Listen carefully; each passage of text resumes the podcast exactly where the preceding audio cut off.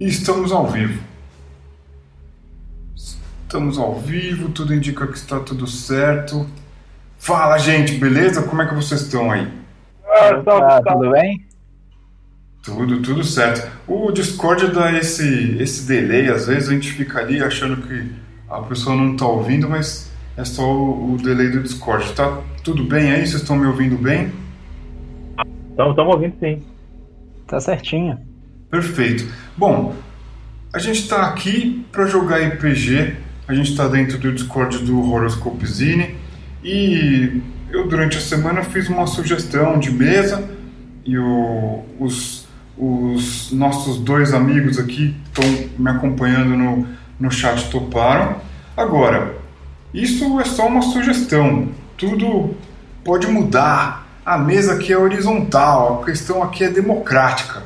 Então eu sugiro que a gente faça é, um, uma sessão é, num cenário pós-apocalíptico, uma coisa meio cyberpunk que envolve realidade virtual, uma, uma coisa meio, meio diferente. Mas eu estou aberto à sugestão de vocês. Se vocês quiserem completar isso, modificar ou a gente partir para qualquer outra coisa, por mim tudo bem. O que, vocês acham? Ah, Arturinho, o que, que você acha? Ah, pra mim tá tranquilo. É, ó, a interpretação tá ótimo. É, ó, queridos ouvintes, está nesse dilema porque mais cedo a gente estava é, é, numa viagem digital aqui, especulando em talvez jogar uma, uma partida hoje estilo Planet Hulk. Isso, explica aí, explica aí que eu, eu, eu peguei, a, peguei a ideia aqui, dei uma, uma jogada no Google mas são vocês. Como é que, como é que vocês imaginam isso num futuro pós-apocalíptico, depois de uma guerra nuclear, onde a civilização entrou em colapso? Como é que vocês acham que a gente pode juntar essas coisas? Isso não acontece na Terra, acontece nesse planeta. Tipo. Vocês... Talvez até mesmo se pudesse acontecer até na Terra, talvez seria o modo de de ser tipo os gladiadores da época. Tipo, a gente regrediu e esse virou o, o lazer, o, o que as pessoas gostam de consumir. Opa, legal. Senhoras e senhores, temos um gênio. então explica aí, como é que, como é, que é, em, em, sei lá, em um minutinho de introdução, como é que seria esse cenário, assim, uma, uma possibilidade pós-apocalíptica aí com gladiadores e e põe circo, como é que seria isso? Vocês é que estão usando as cartas. Ah, posso mandar bala? Posso mandar bala? Eu tenho uma ideia. Fala aí. Eu tô, tô aqui igual a criança na cadeira aqui, balançando as pernas. Gente, olha só. Imagina o seguinte, vai, vai ter guerra nuclear, imagina que cai um meteoro na Terra, tipo aquele que matou o dinossauro. Sim. Caiu, caiu um meteoro aqui na Terra, cara. E, e olha só, eu posso falar isso com propriedade, tá? Eu, eu, sou, eu sou professor de geografia. Seguinte, o, quando cai um meteoro desse na Terra, você tem uma movimentação absurda das placas tectônicas por causa dos impactos, né? Então gerou uma série de cataclismos que ferrou com o mundo, cara. Acabou com a civilização como a gente conhecia, entendeu? Imagina terremotos, erupções vulcânicas, tsunamis acontecendo em lugares que nunca aconteceram antes e, numa, e fora de qualquer escala que a gente tem normalmente. Aí eu, isso já é bastante para acabar com a civilização. O mundo pós-apocalíptico a partir daí. Mas de brinde, o, o, o, meteoro, quando ele caiu, ele também lançou é, cinzas na atmosfera, tá? Que também acontece na vida real. E a essas cinzas, só que a, a, ficção é que essas cinzas elas são radioativas e quando elas caíram de volta na Terra, causaram mutação em animais e plantas. Sim, uma pegada meio é, Gamma World, uma pegada meio Dark Sun, uma pegada meio. É... Tem a vibe do Dark Sun. Dark Sun tá pegando a minha mão aqui me chamando. Mutant Crawl Classics, uma pegada bem apocalíptica, quase primitiva, assim, bem voltar aos os primórdios da civilização, assim. Isso, imaginei uma civilização que está se refazendo depois disso, aquela civilização meio aquelas assim da Mesopotâmia, sabe? Que ainda na cidade-estado, os tiranos que mandam na cidade, assim, aí podia ter essa. Fui pego aí numa, numa tiranda dessa aí, virou escravo lajador. A gente pode ter de alguma tribo, ou, ou de várias tribos, ou de uma cidade inimiga, coisas assim. Cara, eu consegui imaginar um gancho para vocês aqui. Poderia sugerir uma quest, uma busca nesse cenário aí. O que, que vocês acham? Pode ser. Pra mim tá bom. Tá. Digamos que, né, a civilização entra em colapso, vocês habitam lá uma região desértica toda é, detonada, né, resquício mesmo, tipo um Mad Max misturado com Gamma World, sei lá, um Dark Sun com tecnologia, enfim. É, e, cara, tem um, um sacerdote que meio que comanda essa comunidade aí do alto do seu zigurate. e, cara, tem ali no, nas imediações várias tribos que habitam essa região. É, vocês é que vão me dizer como é que é essa região, se tem água, se não tem, se tem floresta, se é deserto, se tem gelo, o que, que é. E, cara, ele, ele falou, ó, a gente tem que né, ele dá ali um, um discurso, né, resumindo bem a história, ele dá um discurso ali é, no começo de um ciclo lunar e ele falou, a gente tem que buscar um grande mamute de metal que tá em tal lugar. E ele aponta assim pro o que parece ser o, o oeste, onde o sol se põe. Aí, aí o, resto da história, quem inventa são vocês. uma coisa que eu não pensei, será que rola ter robô aqui? Será que os robôs durariam depois desse cataclismo todo? Vai saber se de repente a energia não pode ser usada de um outro jeito. Cara, eu tô aberto a qualquer coisa, mano. Tô curtindo essa viagem. É. Ó, criança, a gente não. Crianças ouvintes, não usamos drogas, tá? A gente é esquisito mesmo. A gente joga RPG. é, isso aí. Eu escutou a pior droga, RPG. então é isso, cara. Vocês têm que buscar esse mamute de metal aí. Se vocês têm robô, se vocês não têm, é com vocês, cara. Vocês é que vão ilustrar esse cenário aí. Eu tô me divertindo aqui. Arthurinho, vamos de três personagens? Três personagens? Eu tô disposto. Perder alguns no meio da história. Exatamente. É, o, o Ouros gosta de matar os personagens da gente, pô. Então vamos garantir aqui. Bom, vocês. Opa, desculpa. Vocês é que vão. O oh, Cláudio Torcato está no chat do YouTube. Boa tarde, Cláudio.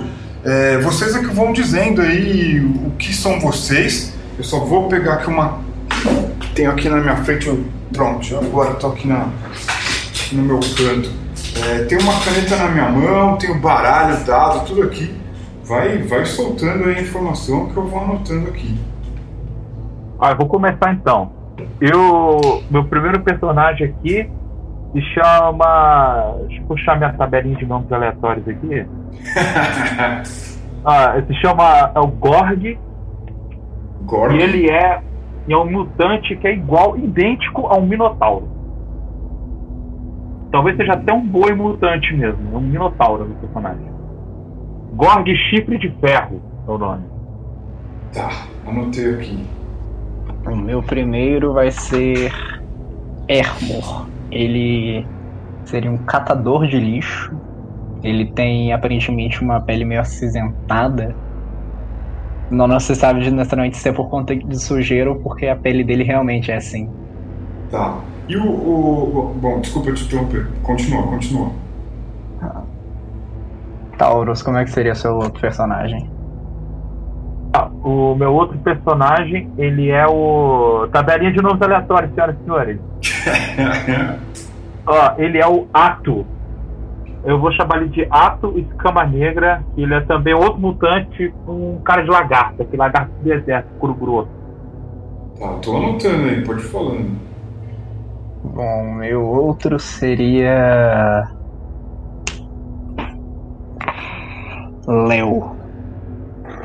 Um, um homem extremamente grande, gordo, com braços grandes e o corpo dele é revestido por muito pelo, como seria uma mutação estranha entre um humano e um gorila. Nossa, Cara, tu falou, eu pensei. Eu pensei no, no Ukla do Tândaro Bárbaro. Pô, eu pensei naquele gorilão do Tarzan. É uma boa. Tá. E, bom, mais um personagem aí. Ah, então eu vou fazer um bizarrão aqui. Eu vou fazer um bizarrão mesmo. E pra, eu vou jogar aqui com uma personagem. É mulher dessa vez. Ela é a Amira. Que ela é uma humana mutante. Que ela é uma mulher esqueleto. Psiônica. Humana mutante. Esqueleto. Eu vou dar uma descrição pra ela. Ela é tipo aquela galera que são os gus de Lankmar. Que é tipo a, a pele e os órgãos são transparentes, assim, tu vê só os ossos. Ah, e os sim. cabelos. É, você você vê os cabelos e os ossos só da, da pessoa. Tem um, um visual meio fantasmagórico, meio macabro. assim. Tá. Anotei aqui.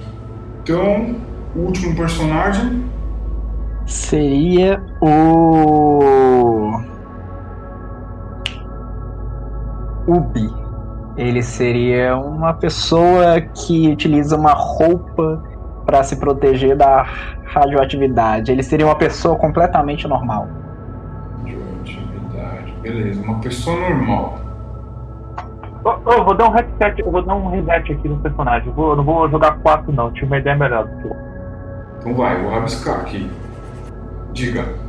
Ó, eu, eu vou dar um nome pra esse cara aqui ainda. Eu só tenho que consultar a tabela de nomes aleatórios porque eu vou dar um nome muito legal pra ele. Um minutinho.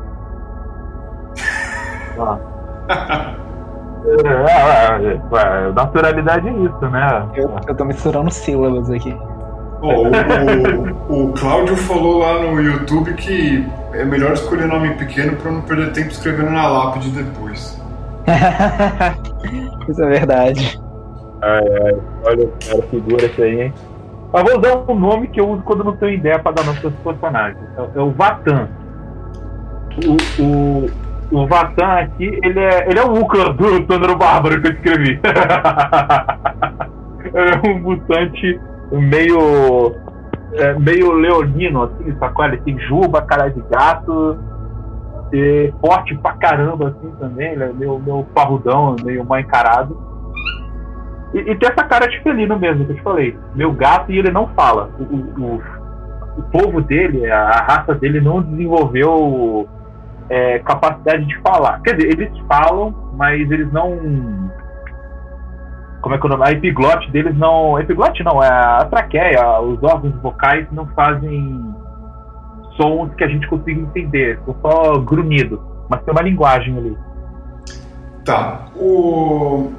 Entre, entre o, o. Falando sobre o Gorg, o Vatan e a Vira, é, se a gente puder descrever assim eles rapidamente é, com dois eixos, né? Físico, força muscular, agilidade, é, saúde e mental, experiência de vida, sagacidade e tal. Como é que, como é, que é o Gorg?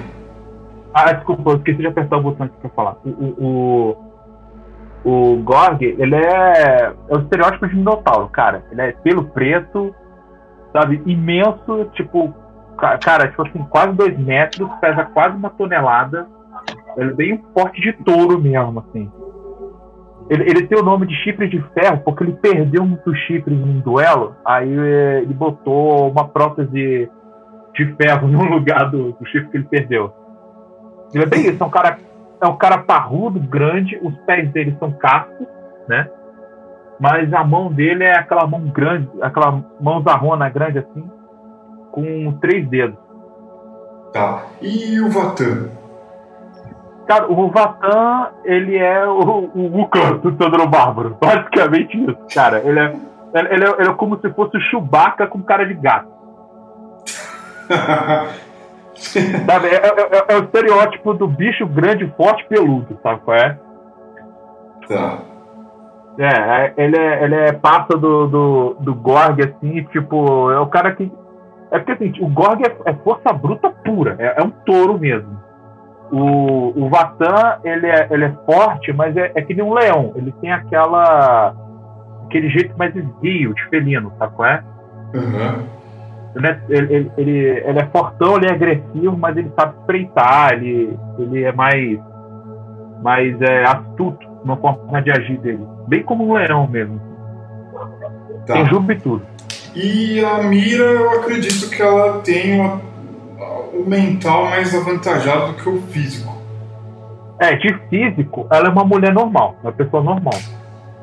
A- o, o, agora a parada dela é que ela é, tem um poder psíquico absurdo assim, também. Ela é pensamento e levita objetos. Tá. Tá aqui, levita objetos. Perfeito. Bom, o que, que a gente pode então falar sobre Ermor, Léo e Yubi? É, se a gente tiver esses dois eixos aí de físico e mental. Bom, Ermor, ele tem essa pele um pouco acinzentada. Ele geralmente ele anda bem sujo, ele é um catador de ferro e de lixo.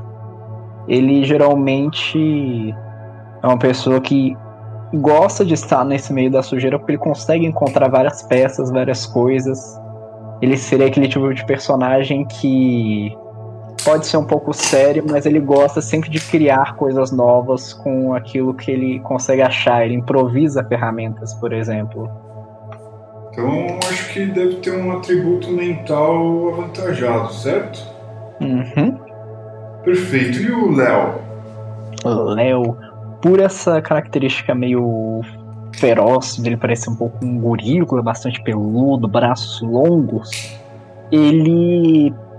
Inicialmente ele é forte, mas ele leva mais aquela coisa de escalar. Ele não Hum. seria uma pessoa que, quando entraria em um confronto, gostaria de estar no chão. O ambiente ele está mais propenso a se dar bem seria no alto. Ele não seria muito inteligente, ele é mais impulsivo. Certo. Tô anotando tudo. E o Ubi? Você falou que ele é uma pessoa normal, ele usa roupa para proteção radioativa. Sim, ele usa aquelas máscaras do estilo da Segunda Guerra, as máscaras de gás. Usa uma roupa com. que consegue cobrir praticamente o corpo dele inteiro. E ele gosta de ficar bastante em silêncio. Ele tem uma roupa praticamente toda preta e ele anda se esgueirando nos lugares de maneira que ninguém o visse. Vocês não sabem sobre o passado dele, talvez ele tenha alguma coisa envolvendo uma ladinagem, talvez ele simplesmente tem medo de alguém possa vê-lo, afinal pessoas comuns são consideradas mais frágeis nesse mundo onde existe tantos mutantes e tantas pessoas poderosas. Sim. Legal. Gente, eu anotei aqui. é, Bom, é aquela coisa. Se os, se os personagens têm uma capacidade de sobrevivência elevada, talvez eles também possam encontrar perigos à altura. Mas a gente não sabe. A gente vai usar a aleatoriedade aqui para para determinar essas coisas. Ou eu tenho aqui como ferramenta um deck de baralho, alguns dados poliédricos. E é isso. É, bom. É, Ó, o Ouro, o Ouro falou de aleatoriedade, pode ficar esperto que a gente vai acabar brigando com um, um escorpião gigante ou com algum é, avatar de um deus, aí, alguma coisa assim. Lá a gente tá falando que vai surgir novos deuses. Pô, daqui a pouco aparece o super-homem aí pra brigar com a gente, cara. é, então tem aquele aquele sacerdote, aquele líder lá, e do alto do zigurate dele ele ordena lá que o- os, os corajosos ou os interessados procurem esse, esse mamute de ferro que está perdido. E então, o que, que vocês vão fazer? Vocês vão aceitar esse chamado? O que, que vocês vão fazer? Vai ter recompensa? É, o, o- o sacerdote ele, ele, ele deve ter deve ter falado lá, né, sobre a é, como é que se diz, Ah, os, o ser agraciado pelos deuses, ser um, um panteão meio maluco lá, bem bem misturado. Como é que seria o roleplay disso? O- do- em que sentido? a cena dele pedindo pra gente, o que ele falou pra gente. Ah. O, nome do, o nome do deus que ele serve, é, o, o líder do panteão é Volkswagen. é, vocês, vocês estão me ouvindo claramente aí ou tá muito baixo? Tá, tá ouvindo. O volume é ótimo. Ah, tá é, bom. Tá bom. Oh, o deus da sabedoria nesse universo aí se chama Google. Cara, pode ser um. Pode, pode ter uma inteligência artificial meio maluca ali, que é quase onipresente. E esse, esse. Cara, a gente tá improvisando total aqui. E eu tô tentando, tentando ser convincente. Pode ser uma inteligência artificial ali que, que opera no subterrâneo desses zigurate maluco aí e esse sacerdote ele diz, cara, vocês vão ser agraciados pelo o poder da inteligência suprema, os deuses, os deuses algoritmos. Ele fala uma coisa assim. E existe existe caso de pessoas que são beneficiadas por por esse por esse entre aspas Deus, por essa inteligência. E aí? Ah, vamos atender o chamado. Isso aí é o, o, é o Gorg falando. Aí ele bate, dá aquela batida no peito assim pro, pra chamar o Vatan. Aí o Vatan, como não fala, então responde. e o que essa como é que é o como é que é os arredores de, desse lugar? É um lugar desértico? Como que é? Tem floresta? Como é que é esse lugar? É um pântano? Esse ambiente seria um bioma de várias colinas. Existe uma vegetação bem pequena, muita, muito verde, muito, muita grama. E existe algumas poças, alguns rios, algumas lagoas, só que por algum motivo essa água é preta e o. Tem Contrasta bem com o céu totalmente acinzentado. Um céu cinza, essas colinas de um verde quase neon, assim, uma coisa meio esquisita. Tem umas. Tem um umas... bosque próximo, assim, bosque próximo da, da do, do, rio, desse rio que ele falou aí, que corta a região, que as árvores têm uma. A árvore, a madeira é de cor normal, mas as folhas são roxas. Aquele roxo fosforescente meio rosa-choque, assim, quase rosa-choque um bosque roxo. Então o lance é o seguinte, cara, para chegar nesse lugar vocês vão ter que atravessar esse bosque roxo aí e encontrar entre as colinas o que parece ser o, um cemitério de criaturas esquisitas aí, coisas que foram talvez trazidas de outro planeta, construídas por outras civilizações. É lá que o sacerdote falou que o que a carcaça tá. E aí, vocês vão fazer o quê? A, a dupla lá vai chamar a mira. O Ubi se aproxima do sacerdote. Ele fica de joelhos, abaixa a cabeça e fala: Mas, meu senhor, você acha que estamos capacitados para tal ato? Sim, veja. É bastante perigoso. Nós sabemos que existem criaturas que podem matar qualquer pessoa com apenas um golpe. Vocês, vocês têm companheiros o suficiente? Olha para aquele sujeito ali, um minotauro. E aquele, aquele outro ali, um sujeito ágil como um felino gigante, uma fera. E ela, ela também, ela usa seus poderes mentais. Pode, pode levitar as coisas. E a Mira, a Mira tá de manto com capuz cobrindo o rosto, assim, porque por mais que a galera saiba que são os esqueletos, a galera meio que tem cagaço deles, assim. Sim. Vocês. Vocês têm companhia o suficiente e caso vocês consigam trazer a carcaça metálica para cá, nós poderemos é, beneficiar grande parte da população da nossa comunidade com todo o metal e toda a tecnologia que talvez foi utilizada para construir essa, essa fera mecânica. Olha, acabou de falar um monte de palavras que os personagens entendem. Tecnologia, fera mecânica. É tudo muito místico na cabeça dos três, assim, nossa, uma fera feita de metal, como eu tá com isso? Nesse resto de civilização condenado após o apocalipse nuclear, depois de um cometa ter desintegrado metade do planeta, deve ser muito confuso assimilar essas informações. Ubi se aproxima de Hermor e fala: as peças devem dar uma quantia boa pra gente. É, o, com, com, certeza o Hermor ele, ele sabe que isso tem muito valor.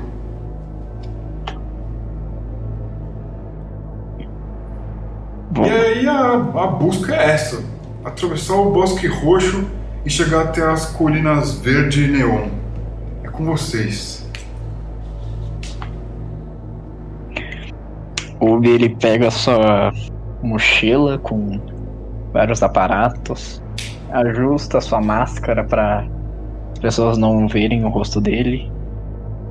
Ermo, ele tenta, ele dá algumas estraladas no corpo, se aproxima de Ubi e Léo simplesmente segue para próximo de todos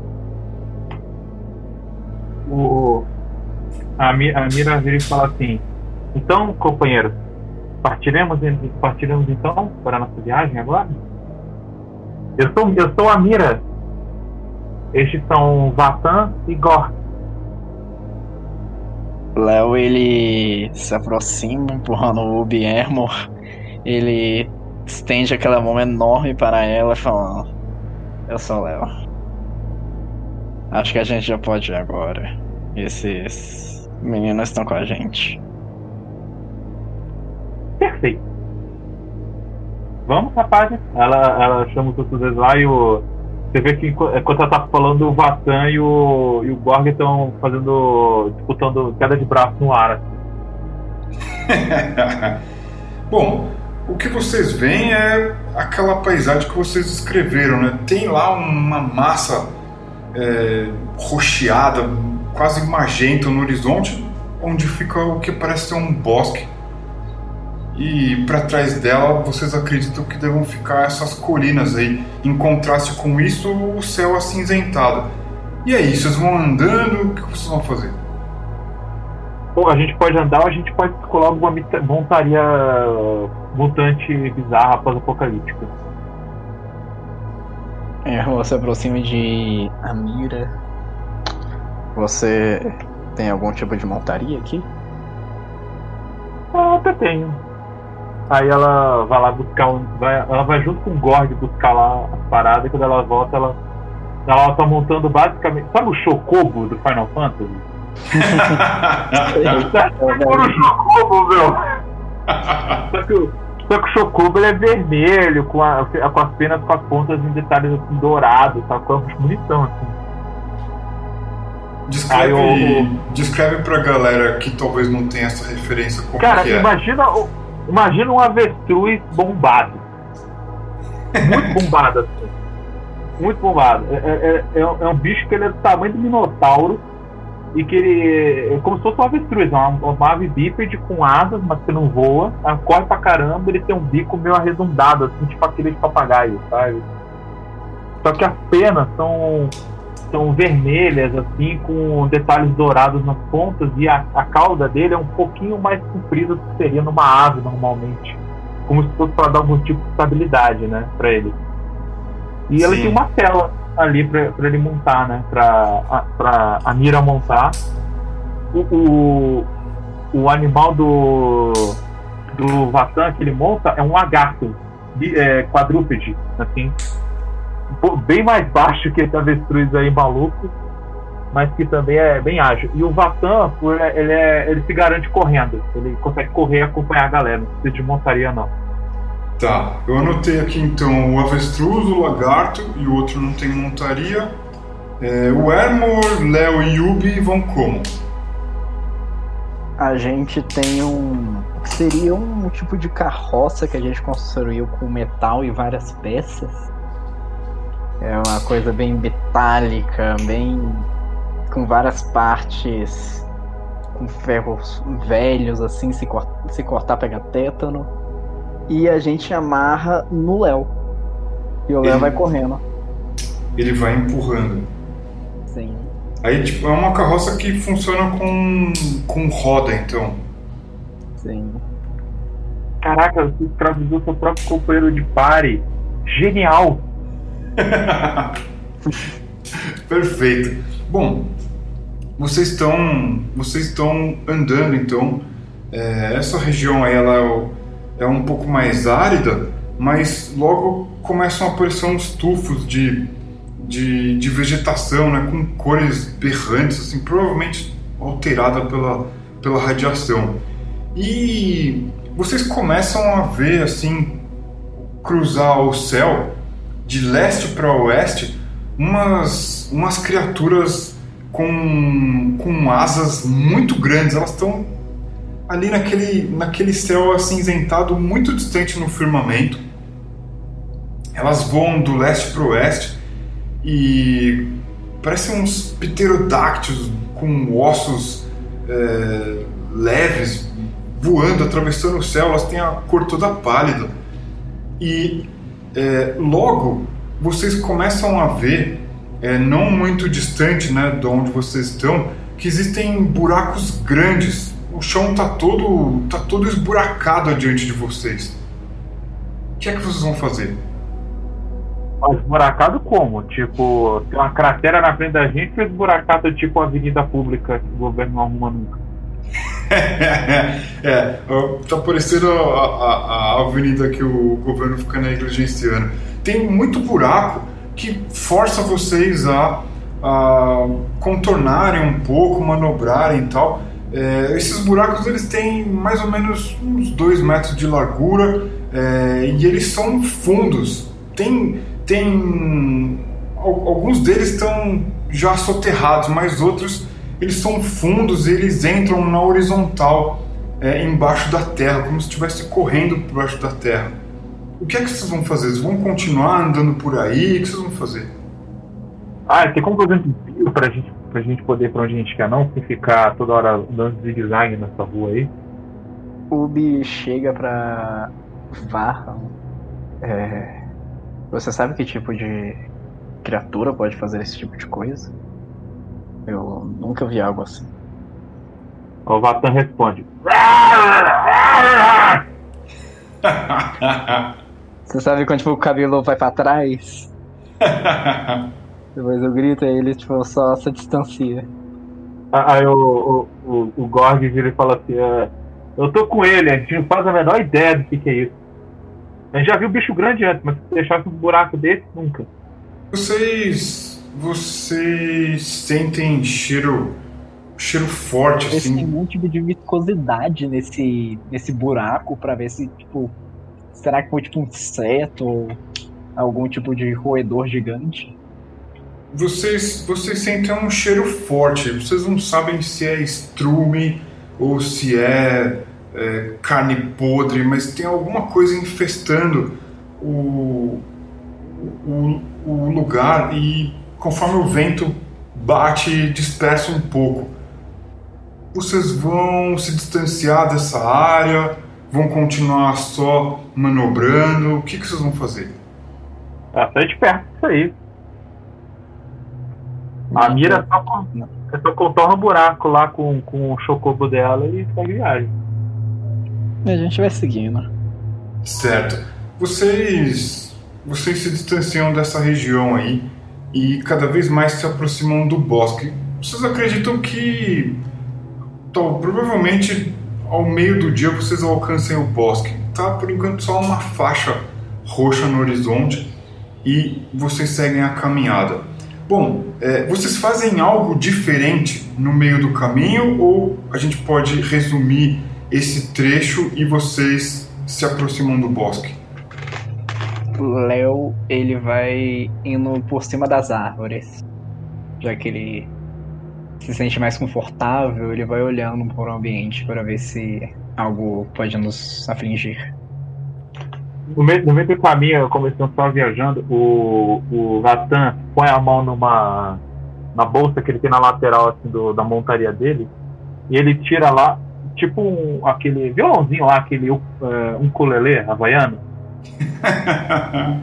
é, é, não, uma coisa parecida com aquilo ali, entendeu? É um instrumento musical da época, assim, mas muito parecido com uma violinha, assim, né? E ele começa a puxar um som dali, assim, tipo, pra animar a viagem. E o cara toca bem, ele é bom no que ele tá fazendo. Você. Você tá.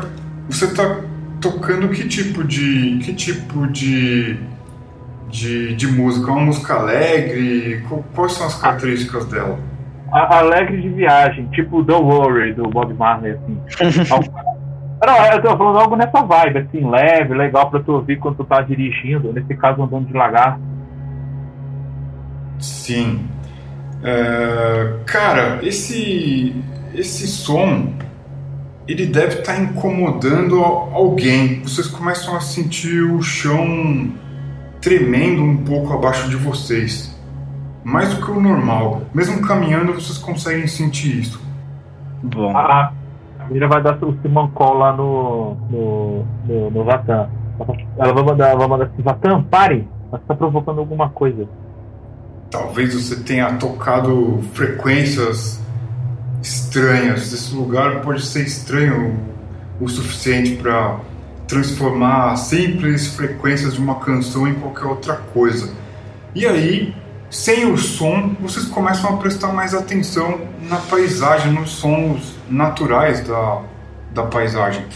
E é, vocês começam a reparar que o vento ele fica mais forte conforme vocês vão se aproximando do bosque. E vocês ouvem alguns insetos rasteiros, mas é, tem, um, tem um barulho que ele parece vir do bosque. E ele é um barulho constante e ele parece um barulho cíclico, como se fosse uma roca a girar.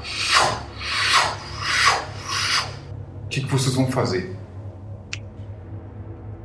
Ubi, ele tira da sua mochila o que seria um pedaço de binóculo que ele conseguiu reconstruir e ele vai tentar apontar para a direção do barulho para conseguir ver o que, que seria aquilo. Certo. Você você distingue ali bem na orla do bosque já de imediato muitas é, muitas teias de criaturas que possam fazer teias, né? Como aranhas, por exemplo, mas você não vê movimento. A Mira quer usar as habilidades telepáticas dela para fazer um, um, sonar da região ali. O que que, o que, que você vai buscar é, de informação? Sentir ondas de. É, sentir seres pensantes, assim, seres com raciocínio ao meu redor. Certo, vamos ver aqui. Ah...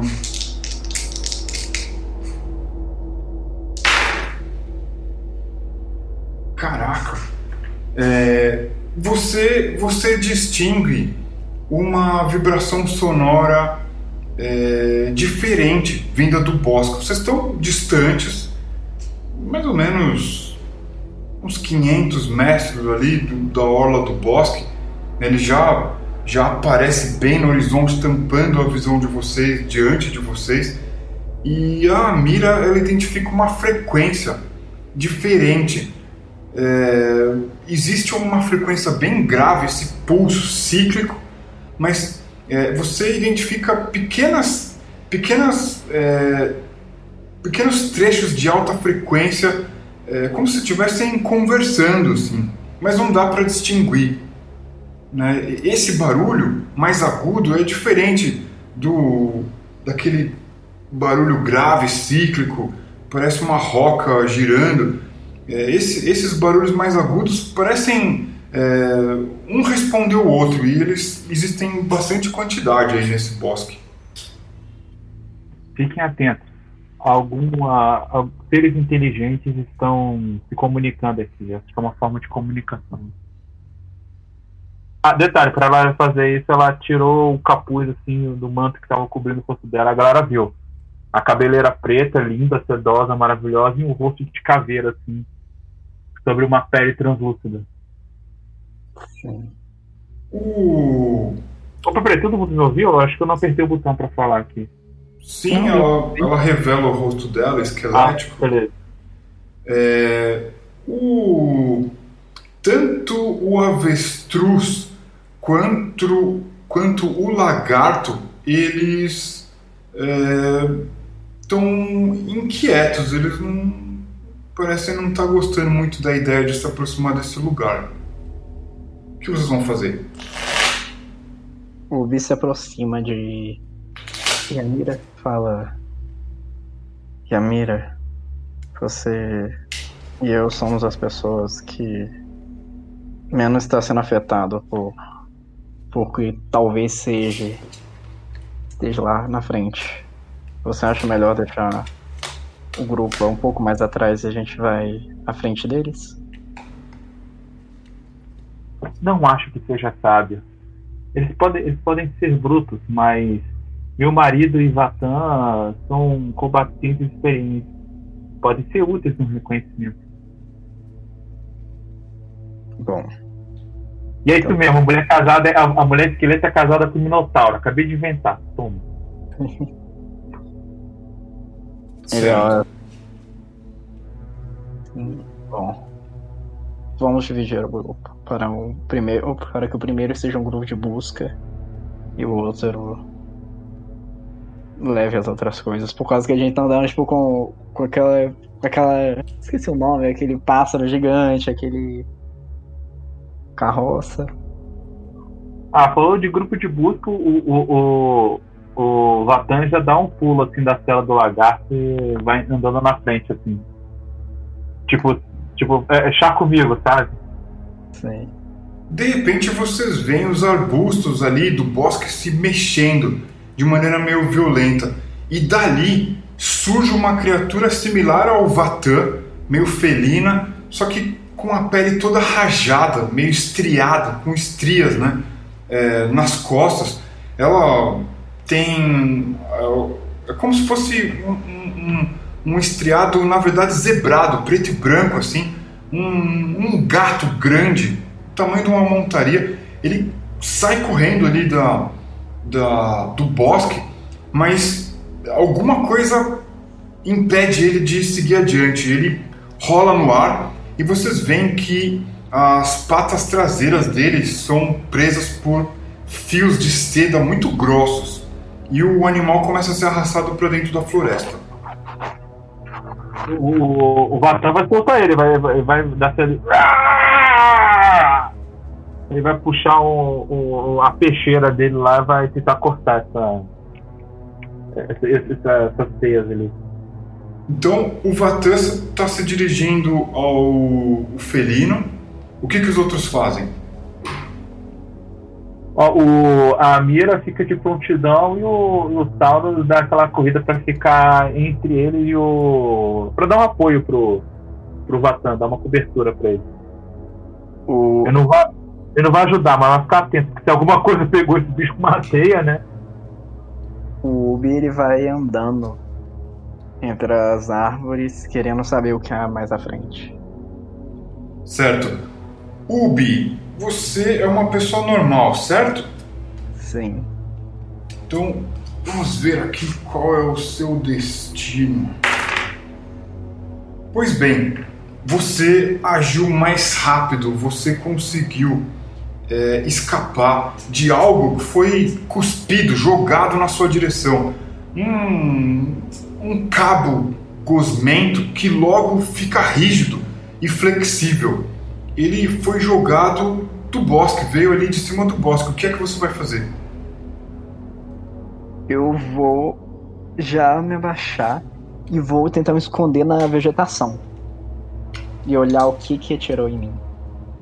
Certo. Você consegue distinguir entre os, os troncos grossos dessas árvores que tem as- a copa toda roxa. Você consegue ver é, o que parecem ser patas altas, escuras, mas é, você não é o Ermor o Hermor é alguém que cata lixo, que conhece melhor metal. Você acha que essas, é, essas pernas, essas patas largas são de metal, mas é, tá embaixo ali das copas das árvores, você não consegue ver direito. Você se jogou, se escondeu e tá ali tentando fazer silêncio. É, o que, que os outros fazem? Hermo fica de lado de Léo e começa a gritar, tipo: Tá tudo bem, gente? Perguntando para o Vatan e a. a Mira. O que o, o, que o, Gorg, o que o Gorg faz? A Mira ficou, o Vatan tá indo em direção ao felino. Ah, ele fica atento para saber se a, a, a, o bicho que pegou o felino lá vai sair da, da mata ou não. Certo. Vatan, você tá armado? Ele tem lá a peixeira dele ali e uma, umas facas assim. Certo, vamos ver o seu destino.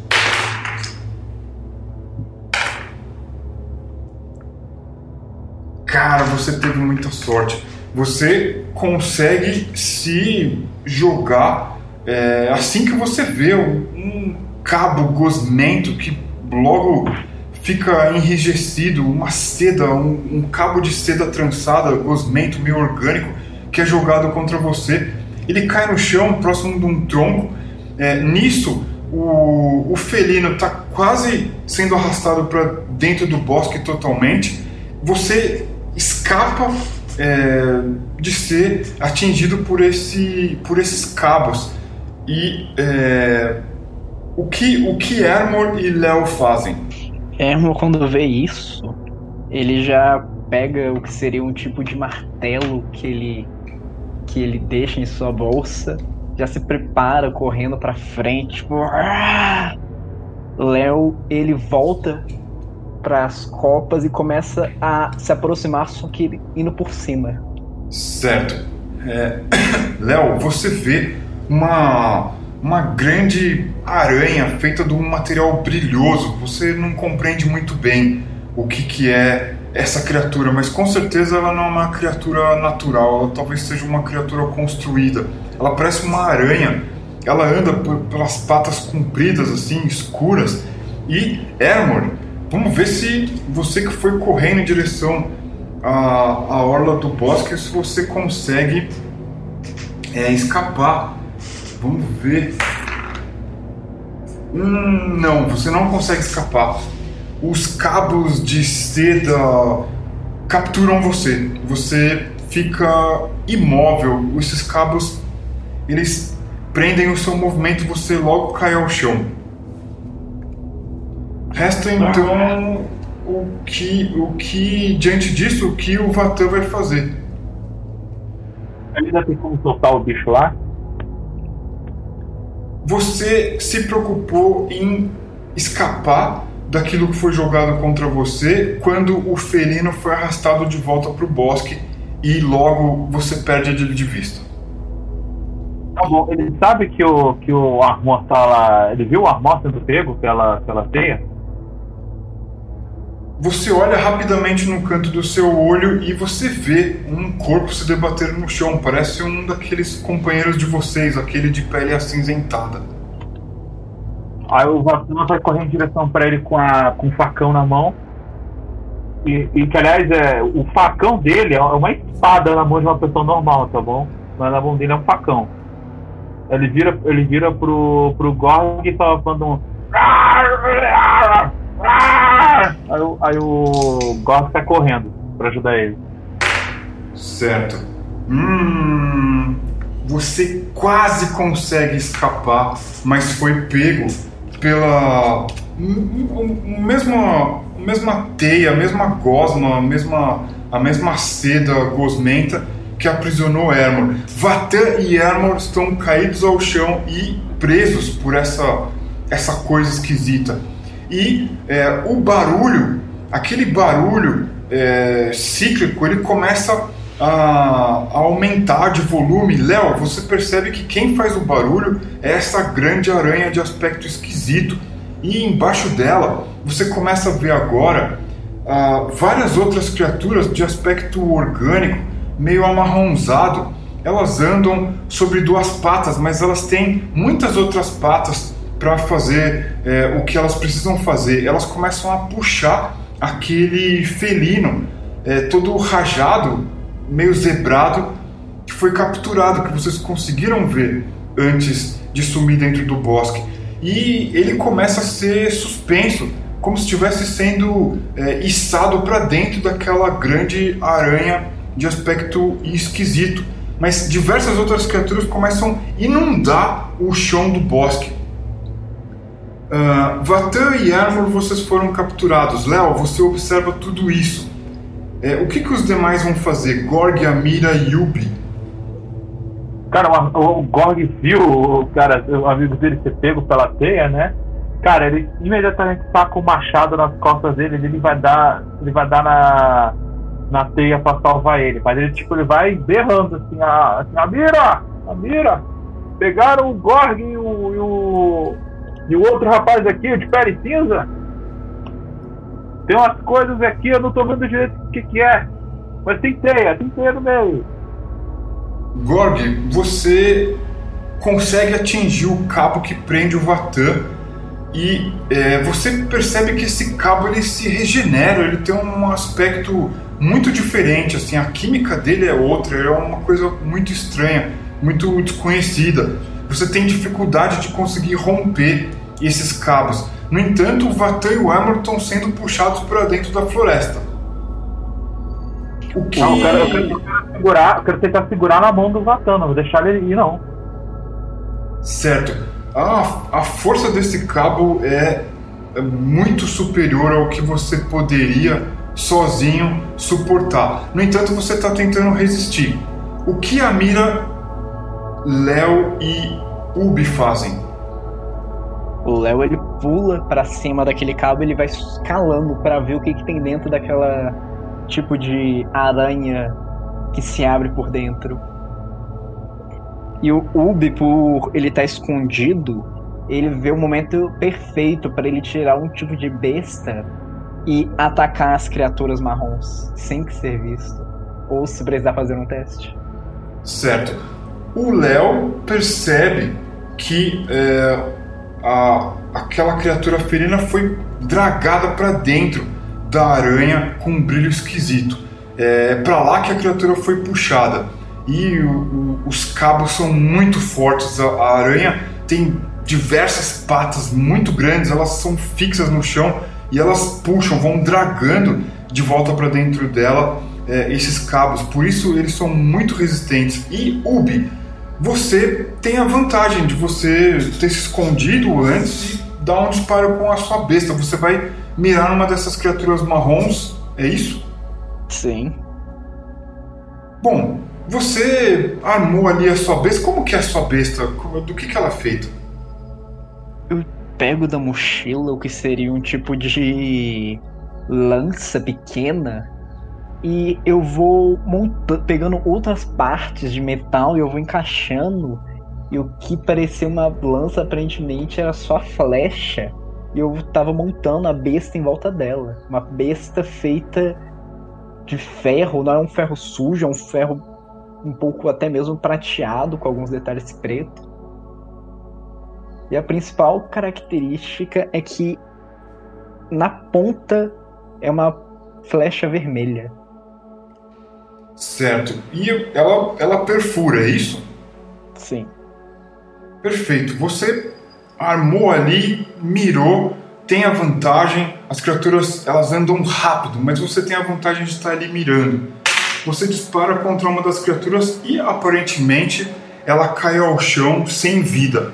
Ela dá uma esperneada ali com os vários braços, ela cai no chão. Você repara que os braços são meio peludos e ela tem um, o que parece ser uma fronte com vários olhos. Esses olhos eles perdem o brilho e a criatura cai. Começa a sair um, um licor é, escuro da, da onde você fez o disparo. É, essa criatura caiu, mas existem muitas outras. Você acha que talvez tenha uma dezena de criaturas ali. Bom, Vatan e Armor foram capturados. Gorg está tentando impedir. É, Gorg, a força é demais para você. No entanto, aparentemente você vai ter que escapar de um cabo que está sendo lançado para você. Vamos ver se você escapa. Você falou que é muito forte, mas não mencionou que é ágil. Mas você está com muita sorte hoje. E, embora o cabo tenha sido jogado na sua direção, você está ali com um movimento muito limitado, porque está tentando libertar os seus amigos. O cabo não atinge você, ele cai alguns metros e, é, seja lá o que for, estão tentando capturar vocês. O Ermor já foi levado para dentro do bosque, o Vatan ainda está resistindo porque o Gorg está ali na, na tentativa. A Mira, é, Léo e Yubi, o que vocês vão fazer? Vocês começam a ver criaturas marrons, peludas, com vários olhos escuros na sua fronte, saindo do bosque. Elas andam em duas patas, mas elas têm muitas outras que carregam objetos que são feitos aparentemente de metal com um brilho estranho. Cara, a, a Mira quer usar o poder telecinético dela, levantar. São quantas pessoas saindo da, da massa?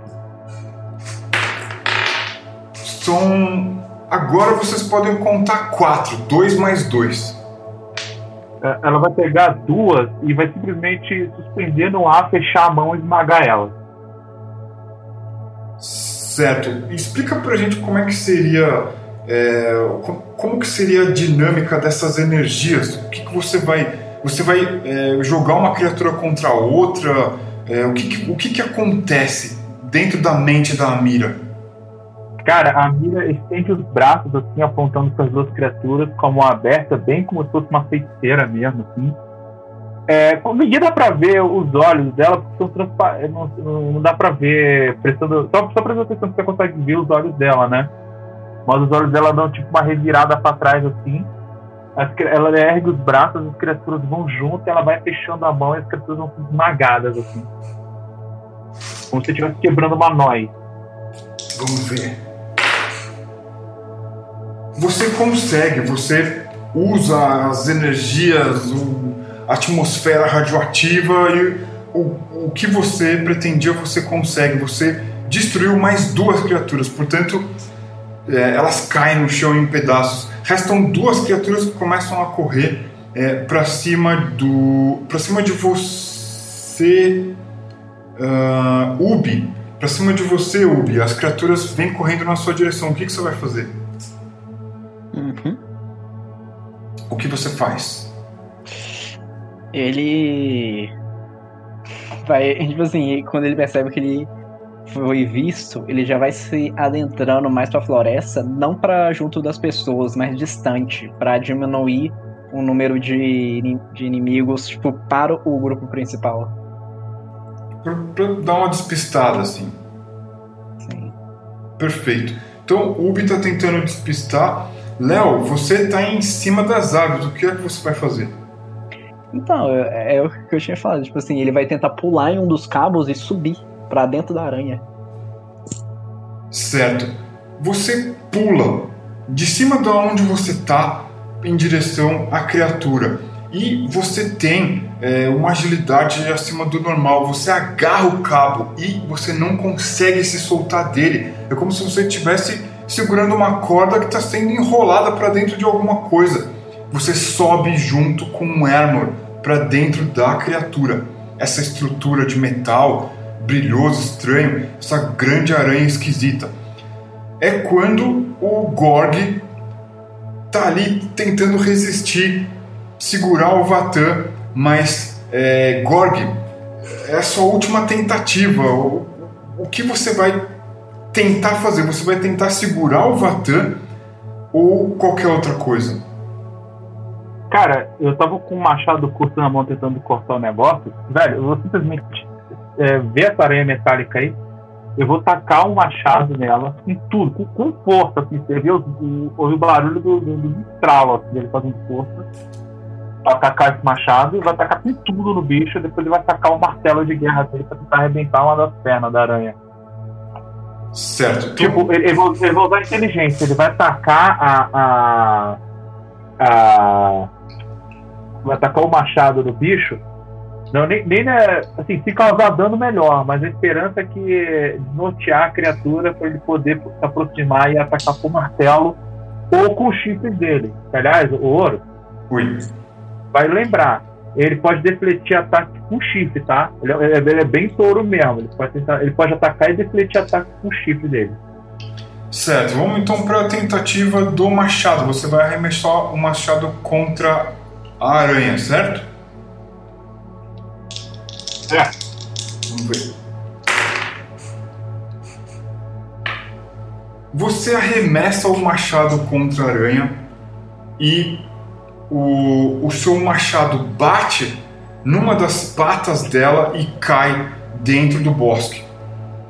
Então, nesse, essa, essa é a sua primeira ação. Vatan está sendo puxado, né? ele segura assim a sua mão. Se você é, não soltar ele, você vai junto. Eu, eu viro pro, pro Vatan e falo: Segura as pontas aí, companheiro, eu vou te soltar. Vou arrebentar aquele desgraçado ali. Aí ele solta o, o, o Vatan e sai correndo, assim, com. sacando o um, um martelo das costas. Assim. Certo. A mira. O, as, as criaturas que estavam correndo ali, né, as duas outras que você é, não, não conseguiu ah, esmagar, elas correm para a direção de você, com os metais pontudos, com, com as pontas meio retorcidas, instrumentos esquisitos, parecem abridor de vinho, assim, uma coisa esquisita. É, elas estão dispostas a combater com você. A primeira delas investe e é, tenta golpear você, tenta golpear o seu peito. Mas a, um, uma delas consegue, a outra não. Uma delas corre com a velocidade, atinge você. Vamos ver o que acontece. É o suficiente para derrubar você no chão e você ficar desacordado. Amira, você está no chão, meio inconsciente. O garfo, aquele metal esquisito dessa criatura peluda marrom de muitos olhos, quase que trespassa você, derruba você no chão e a criatura fica em cima de você tentando machucar você mais ainda, enquanto a outra se aproxima. É... Descendo aquele dela, com sangue rosa. O, o Elmor foi erguido, o Léo tava é... também né, foi capturado e o Ubi tá correndo pelo bosque tentando distrair as criaturas. Algumas foram atrás de você. Você vai continuar fazendo Por isso? que, que você cortou aqui? Você estava tentando despistar as criaturas, certo? O Ubi. Certo. Você atraiu, vejamos aqui, diversas criaturas, cara. Foi umas cinco ou seis criaturas que você conseguiu atrair. Elas estão convictas de que vão achar você, estão ali tentando é, pegar você. O que, que você faz? Eu paro, deixo elas conseguirem se aproximar. E quando elas finalmente conseguem se aproximar para me pegar, eu tiro o meu uniforme e vocês conseguem ver que existem vários projetos como se fossem bombas coladas em meu corpo. Tipo, é um uniforme autodestrutivo. Sim. Quando elas finalmente chegam perto, ele vai correndo, tipo. "Ah! Vocês não vão pegar meus amigos! Perfeito. Ele explode. O, o uniforme você consegue tirar. Ele tem uma carga radioativa, explosiva, autodestrutiva. Talvez você consiga levar algumas criaturas. O problema é você está recebendo a radiação do ambiente, embora você esteja aí dentro do bosque e você, vamos ver aqui, você sente que você não vai durar por muitos minutos. Ele vai utilizar o. Cara, você tem que atacar. Atacar a carinha de vidro lá, cara, pra poder salvar a galera. Ela que tá dando trabalho. Olha, o que, Ubi, o que você fez foi detonar é, o seu traje que tirou quatro criaturas do seu encalço. Sobraram duas. e é, você não vai conseguir sobreviver muito tempo é, na, em contato com a atmosfera. Você vai ter que inventar um jeito de sobreviver. É, a questão agora é o Gorg, que né, soltou, soltou o Vatan, tá ali com. já arremessou o machado, tá com o martelo em mãos. O que é que você vai fazer, Gorg? Tô com o martelo na mão. E com tudo. O martelo de, de, de duas mãos. Assim, você vai atingir é, uma das. Você tinha falado de atingir as patas da criatura, é isso? Pelo que eu entendi, ela é bem mais alta do que eu, então o martelo não vai alcançar a cara dela, né? Sim. Então eu vou, vou dar com tudo nas pernas para derrubar ela. Vou, vou, cair correndo, ganhar velocidade. Na hora que eu bater nela, eu vou tirar uma surpresinha no meu martelo ali para aumentar a força do impacto. Certo. O, o meu martelo, ele, é pesadão, assim, mas um dos lados dele tem um propulsor. Sabe qual é? O, o martelo dele, ele não é aquele martelo que é chapado, que é cilíndrico. Ele é, ele é cilíndrico, mas tipo, uma, da, uma das pontas dele é meio aguda, sabe? É como se fosse tipo uma ponta de lá. Certo. Meio arredondada, assim, se fosse quase uma estaca, mas não é, tipo, não é pontuda, ele é perfura pelo impacto, entendeu? Certo. E aí na outra ponta tem um propulsor, uma de ar comprimido, ele faz um um assim pra dar uma porrada.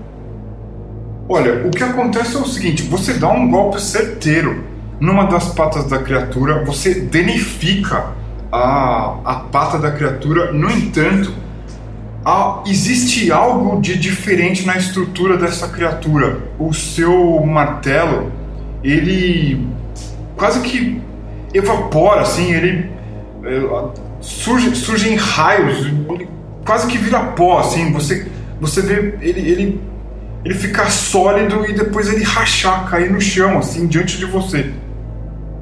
Mas no entanto você destrói uma das patas da criatura. A criatura tá meio, tá meio bamba, aquele barulho de, de roca intenso. E com o Vatan é, capturado, Ermor capturado, uh, Léo capturado, sobra. soltar? Oi? O Vatan pode tentar se soltar? Eu já queria saber se ele tem força, tem garra, esse tipo de coisa. Olha, você estava bem emaranhado. Você tenta se soltar, mas é inútil o esforço. Você só se emaranha mais.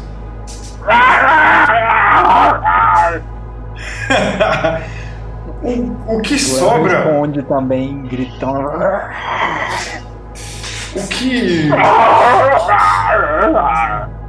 O que sobra é a mira machucada no chão e o Ubi fragilizado porque está em contato com a atmosfera. Eu quero saber, Amira, o que é que você vai fazer? Tem uma criatura tá espetando ali, retorcendo o chifre, o, o chifre, o é, como é que se diz, o espeto dela é, no seu peito, tá incomodando demais isso. O que é que você vai fazer?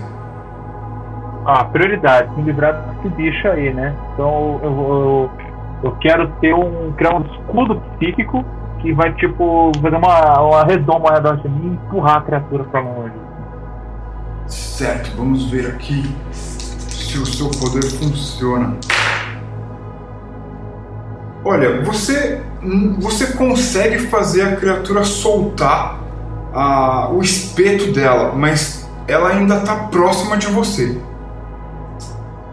É o suficiente. Eu posso fazer. É, eu vou usar o poder telecinético para mover um monte de, de rocha do chão mesmo, né? E fazer elas subirem, fazer um, um, um campo de espeto é, para empalar as criaturas. Certo. Você, de rocha. Você está se preparando para a sua próxima ação. Ubi, o que é que você faz? Tem duas criaturas correndo atrás de você e você sem o seu traje de proteção dentro do bosque. O que é que você vai fazer? Ele respira tipo, uma vez bem fundo. Ele já consegue sentir a pele dele ardendo, como se tivesse tendo algum tipo de composto químico queimando ele. E ele vai correndo, tentando atirar em uma daquelas criaturas e ele tenta e depois vai correndo para a sua amiga que ainda está livre. Certo. Você consegue atingir uma criatura, pega de raspão, você não mata ela, mas ela sente a ferroada lá do, da sua, do seu disparo. E isso faz com que a criatura que está acompanhando ela diminua um pouco a velocidade. Você começa a ver a, a mira é, diante dela, uma das criaturas olhando as pedras se juntando no ar assim. Amira, descreve como é que é o, o efeito do seu poder. Você nos ouve? Ah, ela vai simplesmente mexer os braços para cima, assim, como já se empurrando na plataforma, né? E, cara, um monte de espeto de pedra de um metro vai sair do chão e transpassar as criaturas em tudo quanto é lado. Certo, vamos ver aqui. É um, um, um, efeito complexo. Vamos ver aqui. Olha, você conseguiu fazer voar do chão uma rocha que atinge as costas da criatura. E a criatura, com isso, cai no chão, mas ela não fica atordoada, ela apenas cai no chão. Ubi, tem uma criatura peluda caída no chão próximo da mira. O que é que você vai fazer? Ele... Barão da pisadinha. Barão da pisadinha. Barão da pisadinha. Eu vou correndo assim, eu tento pisar nele. E, tipo assim, pisar, tipo, esmagando a cabeça e indo direto pra carroça, onde ele sabe que pelo menos ele conseguiria achar uma nova máscara para ele conseguir respirar. Talvez ele não chegue ao tempo. Certo, vamos ver. Ah, o tempo tá passando. Cara, você pisa ali em cima do, do corpo quitinoso dessa criatura peluda e, enfim, ela não se move e você vai correndo para a carroça ali para tentar encontrar alguma proteção. Amira, você já está sentindo o seu corpo responder de volta. O que é que você faz? Amira! Não, está inconsciente ainda. Então vamos lá. Ubi, você.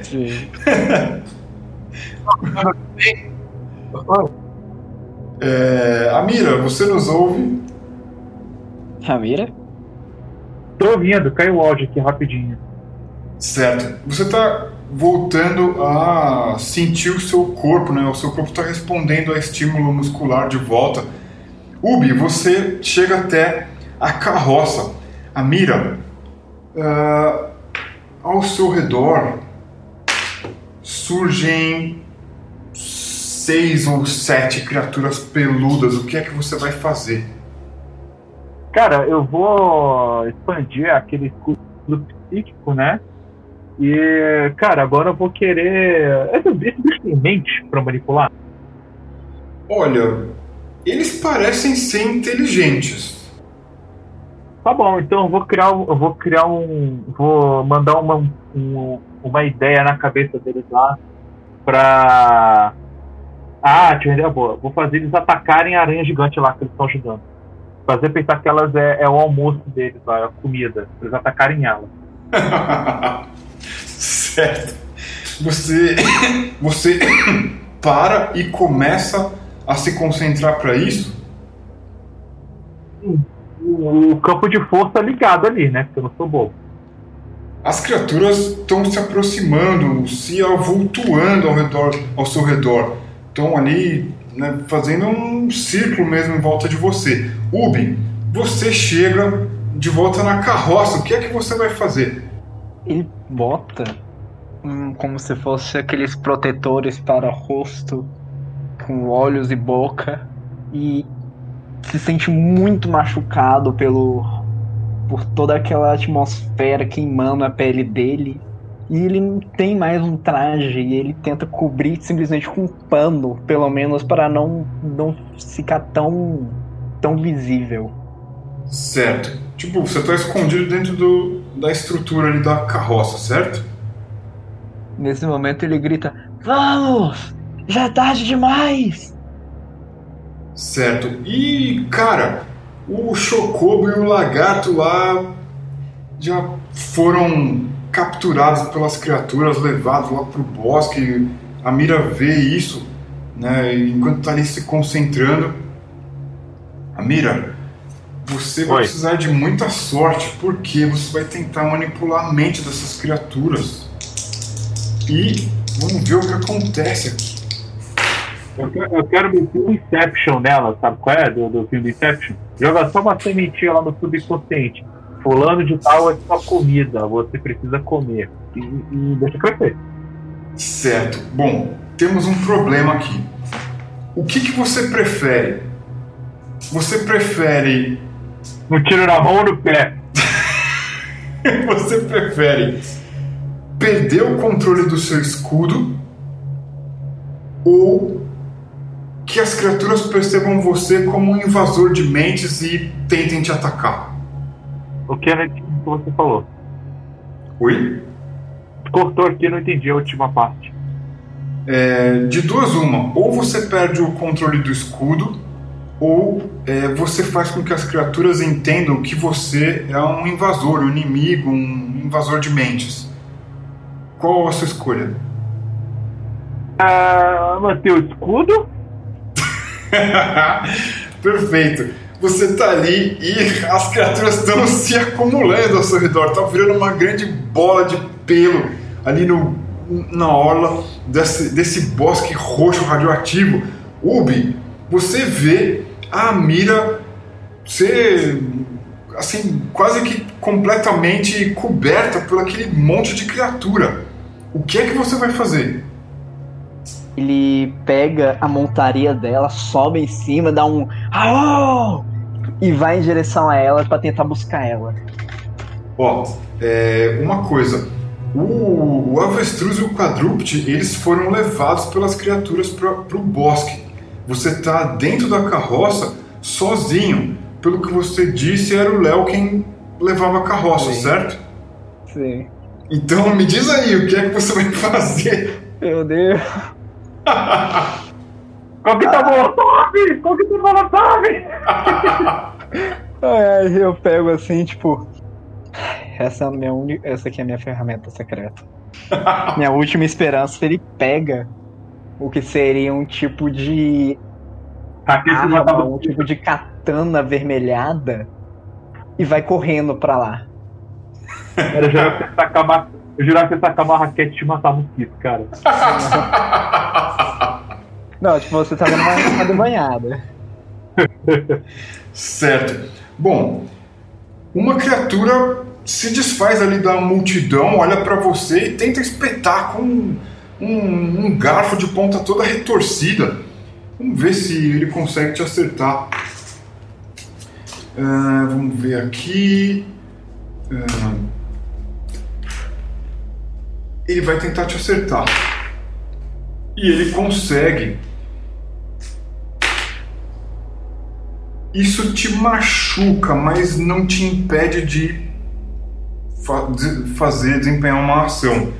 O que, que você faz? Você está segurando a sua arma? O que você vai fazer? Eu vou desembanhar e tentar acertar ele. Quando eu desembanho, aquela espada vermelha que aparentemente parecia uma katana, ela começa a brilhar com uma luz vermelha extremamente forte e começa a surgir tipo uma teia de eletricidade e vai formando como se fosse um círculo.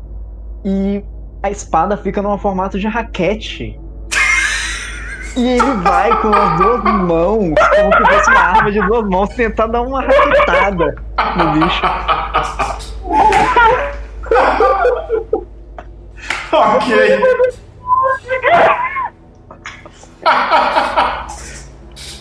Bom, o, o- se, se existia aqui perto do microfone algum mosquito, cara, ele já voou pra longe.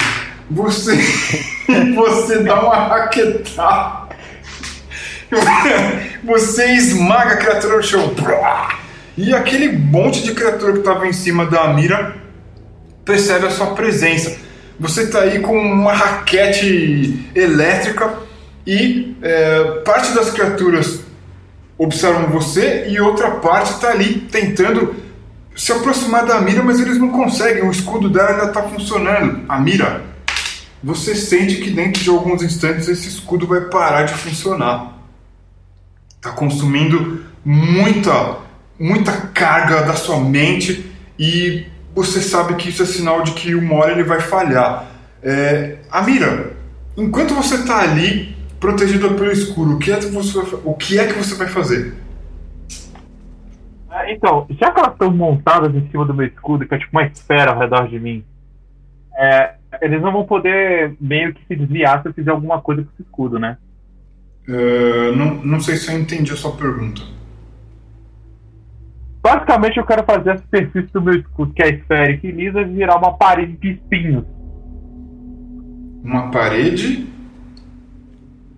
Fazer, fazer, imagina que é o seguinte: imagina que meu escudo é uma bolha é, telecinética invisível ao meu redor, entendeu? Certo, certo. Imagina que agora essa bola lisa vira uma bola cheia de espinhos from hell, assim, pra matar os bichinhos. Ah, tipo, como se saíssem protuberâncias, assim. Isso, vai crescer protuberâncias afiadíssimas, assim, como agulhas, que vão cobrir toda a superfície dela para empalar os bichos. Certo. Mas assim, é muito, é muito. É, é, é uma agulha fininha, mas é compridona, assim mas eu vou revestir toda a superfície delas, para não ter como os bichos fugir nem evitar tomar um dano. Tá, então é o seguinte: é, você vai adicionar uma camada é, de poder psíquico a esse que você já está usando. Vamos consultar aqui os oráculos. Caso você não tenha sucesso o seu escudo se desintegra e você perde a proteção. Se você tiver se você tiver sucesso, o efeito que você descreveu ele ocorre. Então vamos ver aqui, olha só, os oráculos até que foram gentis com você. Vamos, vamos ver a aleatoriedade agora. Cara, por pouco você sente a, as ondas cerebrais quase falharem, mas no último instante você dá aquela, você faz aquela curva mental, o seu raciocínio cria as protuberâncias e é, nisso algumas criaturas perdem a vida, caem ao chão, não conseguem se locomover. Ubi. Próximo... Não, só para os ouvintes, pros ouvintes aí, a cara que a, a, a, Mira tá fazendo é tipo a da Nazaré, assim, mas tipo com muito mais intensidade. Eu tô dando todo o mental dela. Assim. Ele acaba de pegar assim a arma dele e com um outro, um, com um do próximo lado, ele vai tentar acertar só com o próximo lado, usando aquela raquete de duas mãos. Ai, perfeito, vamos ver aqui. Cara, uh, vamos ver. Bom, você que é um sujeito normal, né? Você dá um golpe, mas umas três, quatro criaturas saem rolando dali. Restam ainda criaturas e elas insistem em combater vocês. A questão é que a mira, você só tem mais esse instante para tomar uma atitude. Depois disso, seu escudo falha. Ubi, é, você ainda tem uma carga a usar, né? O, esse, com essa sua arma é, excepcional. Agora, é, Amira, você está sentindo a sua mente enfraquecendo, você não está na sua total capacidade mental. É, o que é que você vai fazer? Vou despertar o escudo de maneira violenta. Em vez de simplesmente ele desaparecer, eu vou expandir as bordas dele até não poder mais, até, até ele implodir. Sabe qual é? Certo. É, mas assim, pra dar um efeito, sabe, sabe quando você enche uma bexiga até ela estourar? Certo. Certo. Eu vou Bom, fazer isso pra, tipo, pra, tirar de perto de mim. Certo. Você, você num último golpe mental faz essa, essa manobra e ela expande, as criaturas se afastam de você, mas com isso você colapsa, você fica inconsciente, você se esgota mentalmente. Isso daí foi demais para você suportar. O que vai acontecer, a gente vai ver depois. Ubi, é sua última carga. O que é que você vai fazer? Eu corro para fora da, para fora da floresta. Eu tento usar minha última carga para dar uma raquetada em uma árvore para tentar quebrá-la para impedir que eles me sigam. Eu vou correndo para fora. Certo, vamos ver aqui. Ah, cadê aqui? Ah. Você dá um golpe numa dessas árvores roxas estranhas, mas nada ocorre. Essa carga ela não tem efeito contra, contra a árvore. No entanto, você está correndo para fora do bosque, as criaturas te perseguem. Você vê que é, dessas. Uh, vejamos aqui. Das oito criaturas que restaram de todas que vocês viram, três vão para cima da mira e as outras cinco vão atrás de você, Ubi. Dessas cinco, duas vão em direção à carroça, ou seja, três vão tentar confrontar você. Amira, você está sendo carregado. É quando você perde a consciência. Ubi, você tem três criaturas te desafiando. O que é que você vai fazer? Eu vou, ainda correndo, eu vou pegar aquela minha besta e vou tentar atirar, pelo menos na perna de uma. Por causa que eu, eu não preciso matá-las, eu só preciso correr mais rápido do que elas. Vejamos aqui. Hum, não. Boa ideia, camarada. Boa ideia, hein? Cara, você tentou fazer o disparo com a sua besta e ela desmonta. Foi um. Nossa, foi. Se eu mostrasse aqui o que o oráculo retornou, a sua, a sua besta ela desmonta. Você foi dar um disparo, ela desmontou, assim, caiu, pá, caiu pelo chão. É nisso que dá comprar no camelô. Aí, ó. a raquete contra os, os pernilongos funcionou, cara, mas a, a besta desmonta. A mira, você foi. Você foi. A mira foi capturada, foi levada e as criaturas vão tentar acertar você. A primeira golpeia. As criaturas pegaram a mira? Pegaram a mira, as criaturas? Sim, sim, elas pegam você, você perdeu a consciência ali, elas levaram você. Ubi, a primeira criatura não consegue te acertar. A segunda, sim. E a terceira não consegue. Portanto, você sofre um ataque. E ele perfura a sua perna, quase na altura, assim, da sua cintura. Você está com um espeto ali, quase atravessando a sua perna. O que é que você vai fazer? Nossa. Ele tenta tirar o espeto. E aproximadamente como é que está sendo o local da floresta? Tipo, tem algum a vegetação que dá para se esconder? Existe algum tipo de penhasco, um rio? Olha, esse lugar onde vocês estão, ele tem uma vegetação baixa.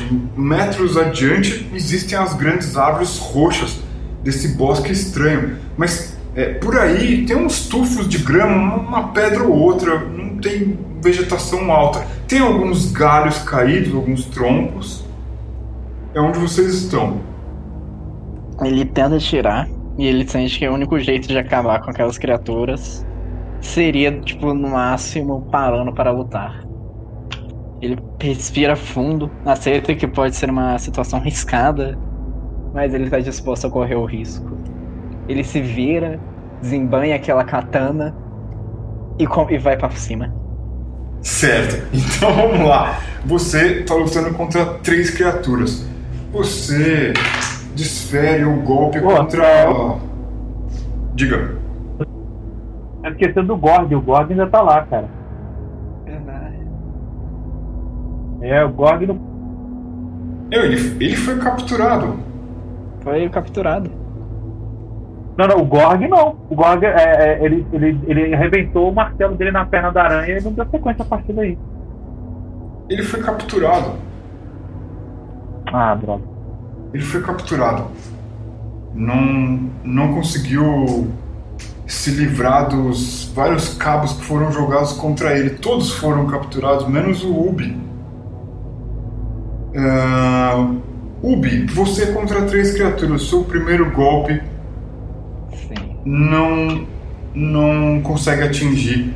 As criaturas vão devolver os golpes contra você.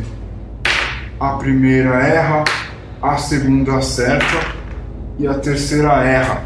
Parece que essa que acertou é a que havia te acertado antes. Hum, você sente um metal gelado atravessar o seu dorso. Você não enxerga mais nada. Seu corpo não responde mais. Você só sentiu o calor do seu corpo indo embora. e não sobrevive ao ferimento. Bom. Caraca, o ouro do TPK na pare com todo mundo com três personagens. Nossa, não. Não, não. O que, o que vai acontecer com vocês que foram capturados é o epílogo dessa sessão. Vocês é que vão descrever. Eu só sei que eu adorei a raquete. Então... eu adorei jogar com o Psionic também, mas. Ah, é, é pra gente escrever o epílogo? Sim. Pode mesmo? Pode. Ah, tá bom. No fim das contas, a gente era um bando de preconceituosos que, na verdade, as aranhas ali, elas eram super gente boa. Levaram pra gente, assim, pra um paraíso tropical, servindo drink pra gente. queriam amigos. Eles só queriam amigos. O Léo ficou a, a, tarde inteira só com um óculos e um, um coco bebendo. Assim na praia, todo mundo aqui na praia, sabe? É, esquece a história de, de, de mamute de ferro e tal. Tá todo mundo assim feliz, sabe? O, o, o casal lá na lua, lua de mel romântica, o Vassan lá na, na, na no, no, sei lá, fazendo o que, que o Vassan tá fazendo, tá pescando, qualquer coisa assim. Mas na verdade, na verdade, já que não pode terminar em clima de piada, de doeira, senão o pessoal na internet vai fuzilar a gente. Eu já tô sentindo um pontinho vermelho mirando na minha testa aqui.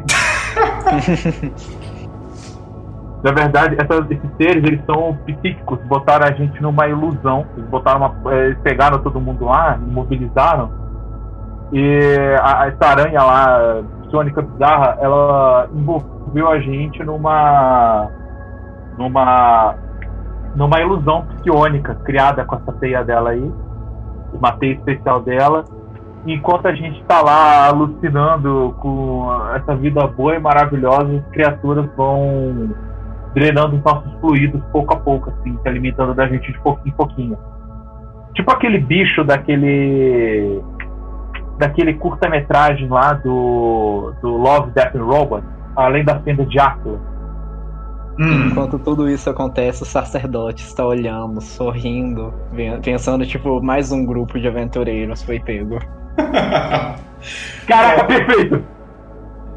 Perfeito, o sacerdote não safado. E com isso, tipo assim, a gente consegue ver, tipo, alguns, algumas daquelas patas de aranha saindo das costas dele.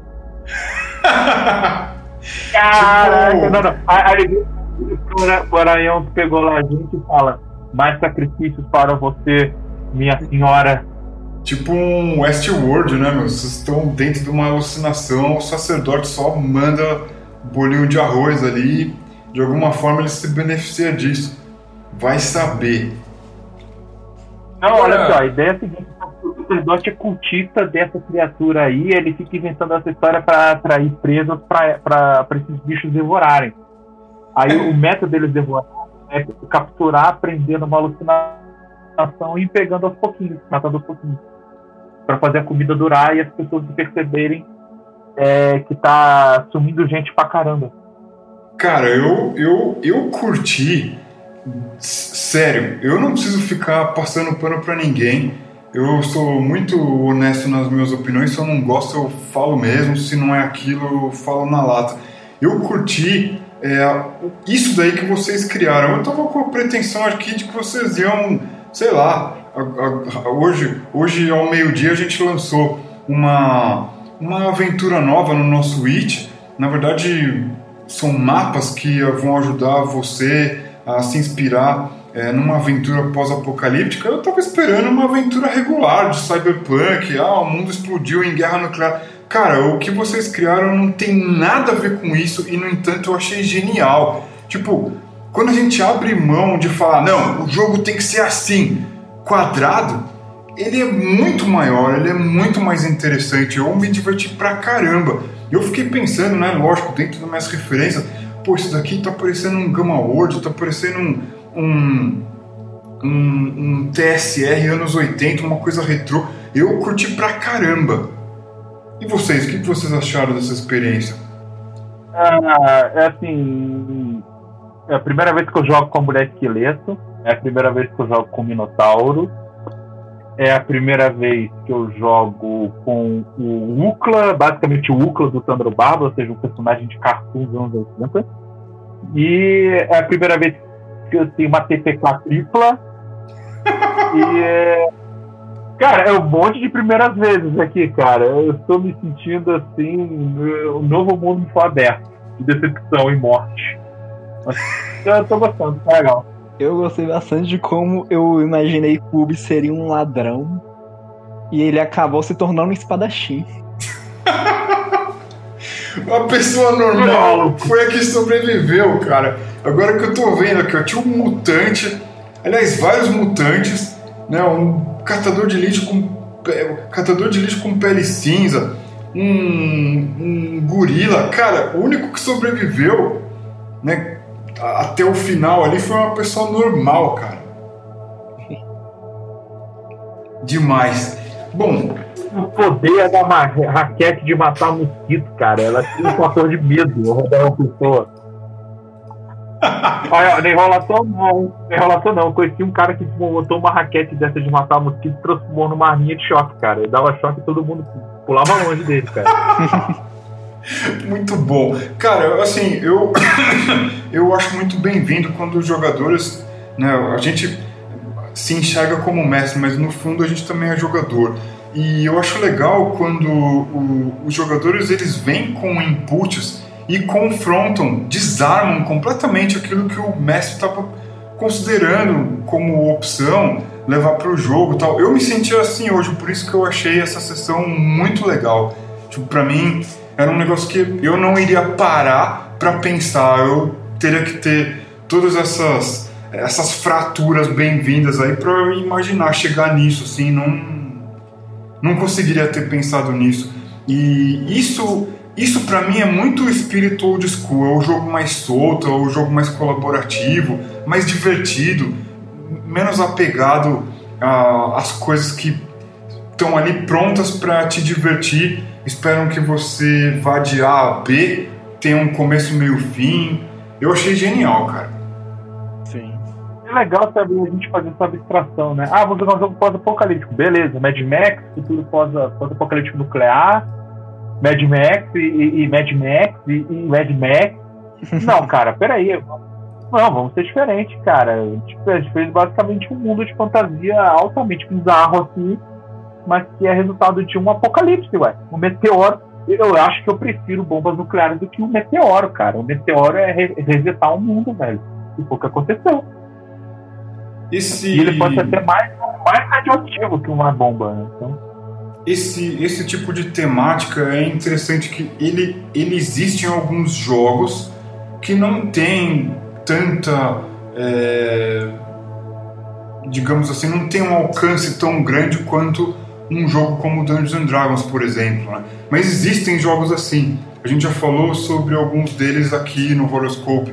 Gamma World Metamorphoses Alpha, é, ao, acho que inclusive um de vocês chegou a citar o Mutant Year Zero. Existem vários, vários jogos que abordam esse tipo de, de temática. E hackeando, a gente pode deixar a coisa bem diferente, o que para mim soa mais interessante. Metamorphoses Alpha, inclusive, é um bem original nessa questão de mutante, até o cenário do jogo, né? De uma nave de tamanho continental, assim, né? Cara. Hum. Eu, nossos inimigos, que eu, tipo assim, eu imaginei baratas, tipo, baratas humanoides. Sim. Uma aranha de vidro. Eu imaginei uma aranha de vidro, tipo aquela que aparece. Não é de vidro, é, é, é, é. A descrição que ele deu me lembrou vidro, mas a aranha que eu imaginei era aquela aranha meio transparente, assustadora que aparece no Crew dos anos 80, aquele filme lá do Crew. Sim! Sim! É aquela, aquela aranha. Não, a, se tinha uma parada que me dava medo quando era criança, era aquela aranha, cara.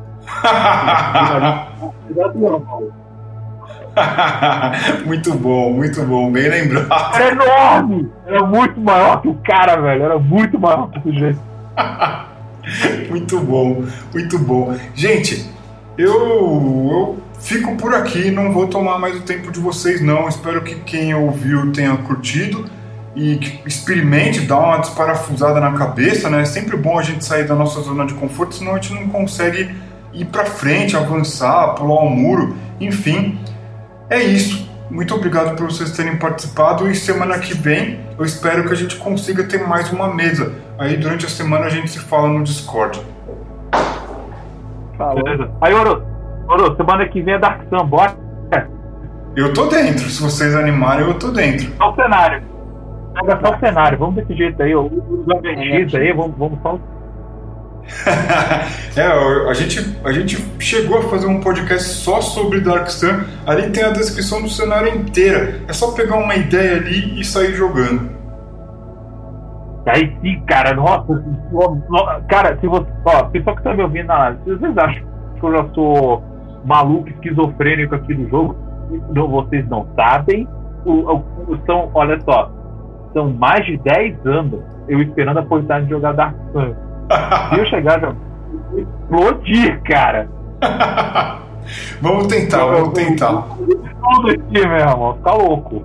Vamos tentar armar essa mesa. Dark Sun é um cenário muito legal, é um dos cenários que mais. Enfim, a gente falou tudo isso no podcast, ele é o cenário que mais desafiou as bordas ali da imaginação de toda aquela geração do final dos 80, 90. Ele veio e explodiu a cabeça da galera.